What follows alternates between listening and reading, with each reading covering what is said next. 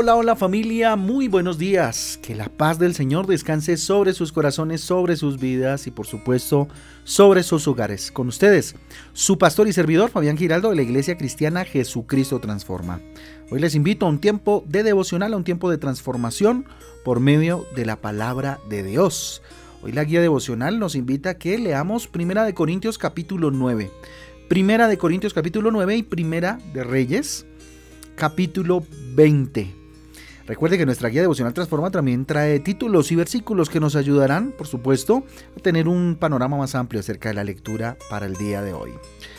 Les invito entonces, como todos los viernes, a que vayamos a otro libro, al libro de los Salmos en el capítulo 20, versículo 7.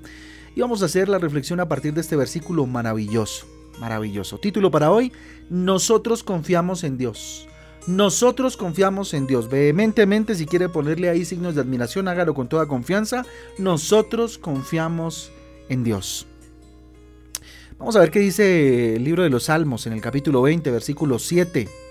Estos confían en sus carros de guerra, aquellos confían en sus corceles, pero nosotros confiamos en el nombre del Señor nuestro Dios.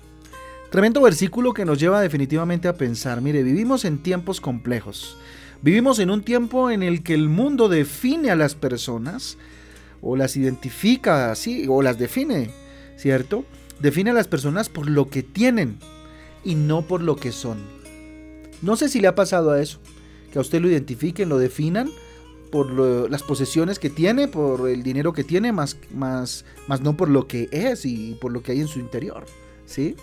Puede parecer algo de, nuestra época, de hecho, pero antiguamente las cosas también eran así. Fíjese, toda la historia de la humanidad se ha definido por lo que se tiene, ¿no? O han definido a los grandes hombres, ¿cierto? Por eh, lo que tienen, muy pocos por la capacidad, ¿sí?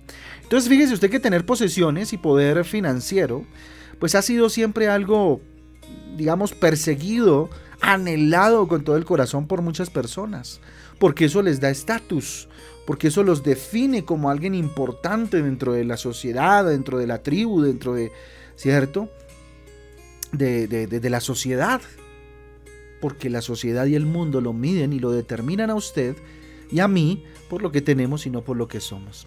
Desgraciadamente, muchos eh, que consiguen tener pues una situación acomodada financieramente hablando, una posición estable, pues acaban depositando su confianza por lo general en sus, en sus propias posesiones, lo cual pues los hace vulnerables, ¿sí? Porque en cualquier momento el dinero va y viene, pero en cualquier momento, ¿cierto? Pues lo pueden perder. Entonces todo en la vida va a pasar. Las posesiones, el dinero, el poder, menos la palabra de Dios. En estos días analizaba un poco lo que está sucediendo en las redes sociales con eh, los llamados vendehumo, los famosos coach, que te dicen que todo es posible, que puede ser rico, ¿cierto? Y, que pues puede ser rico, pero a base de las mentiras que ellos venden, ¿sí?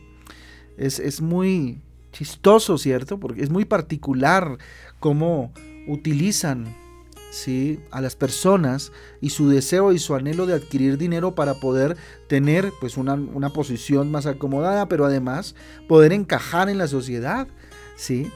utilizan ese discurso para vender precisamente eso, humo, porque es lo único que venden, no es más, ¿sí? No es más, no es una, no, no venden una realidad, no muestran una realidad más bien de lo que la vida es. La vida es para los valientes, la vida es para los que entienden que hay problemas y que esos problemas algunos no los va a poder solucionar y si los soluciona, los soluciona con Cristo, ¿cierto? Entonces miren, hay cosas que el dinero pues no puede comprar en ese orden de ideas. Entre ellas, tres muy importantes, tres fundamentales. Nuestra intimidad con Dios, ¿con qué dinero la puedes comprar? ¿Mm? El poder del Espíritu Santo de Dios, ¿con qué lo puedes comprar por Dios? Nuestra salvación en Cristo, no hay precio para eso. Miren, estos tres factores son esenciales para la vida de cualquier humano, para la vida del cristiano, son esenciales. Sea rico o sea pobre, cualquiera tiene que entender que estos tres elementos son vida. porque si no estamos condenados a muerte. Tenemos acceso entonces por medio de la intimidad con Dios, del Espíritu Santo y la salvación en Cristo. Tenemos ese acceso directo a todo, a todo esto de forma gratuita y por la gracia de Dios, ¿verdad? Mire, cuando depositamos nuestra fe en las cosas que el mundo nos ofrece, en el dinero, en el, en el trabajo, qué sé yo, las depositamos en, el sistema de este mundo que falla, que, que tiene sus fallos constantes. Mas cuando depositamos nuestra fe en Dios, lo imposible se vuelve una posibilidad. Lo imposible se hace posible en el nombre de Cristo Jesús mediante esté dentro de su voluntad.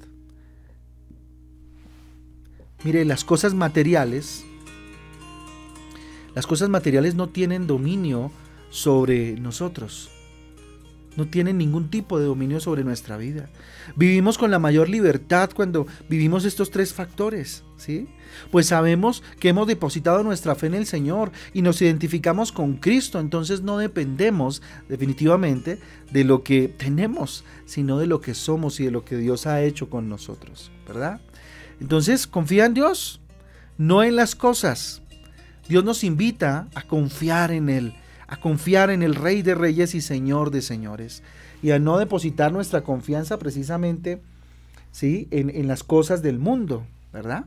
Entonces confía en Dios, no en las cosas del mundo. Confía en Dios, no en, aquellas eh, circunstancias, ¿cierto?, que vivimos. Solo Dios nos trae seguridad en medio de la inestabilidad en este mundo. Así que lee la Biblia y busca conocer más sobre el poder de Dios, porque ahí está la riqueza, la verdadera riqueza, ¿cierto? Confiar en Dios es un acto de fe, así de simple, tal como las personas o muchas personas eh, depositan, no sé, su fe en un trabajo, en el empleo, en una condición socioeconómica. Asimismo, deposita tú tu fe en Dios, que es inamovible. Es el mejor negocio que podemos hacer. ¿Sí? Entonces, está claro que sufriremos tribulaciones en la vida. Esto está clarísimo. El que nos diga que no va a ser así y que vamos a ser millonarios de, de, la noche a la mañana y que vamos a vivir una vida extraordinaria es mentira. No, en la vida hay sufrimientos, hay tribulaciones que enfrentar. Pero con Dios, tu fe está fundamentada en la roca que es Jesús. Así que si estás en eso, ora, lucha, clama en oración y vas a ver cómo la tempestad va a ir pasando. O si se agudiza, el Señor va a estar contigo y no va a dejar que te ahogue. ¿Sí? Si has perdido algo, mira, creo hoy en este día que Dios es capaz de suplir mucho mayormente lo que estabas, ¿cierto?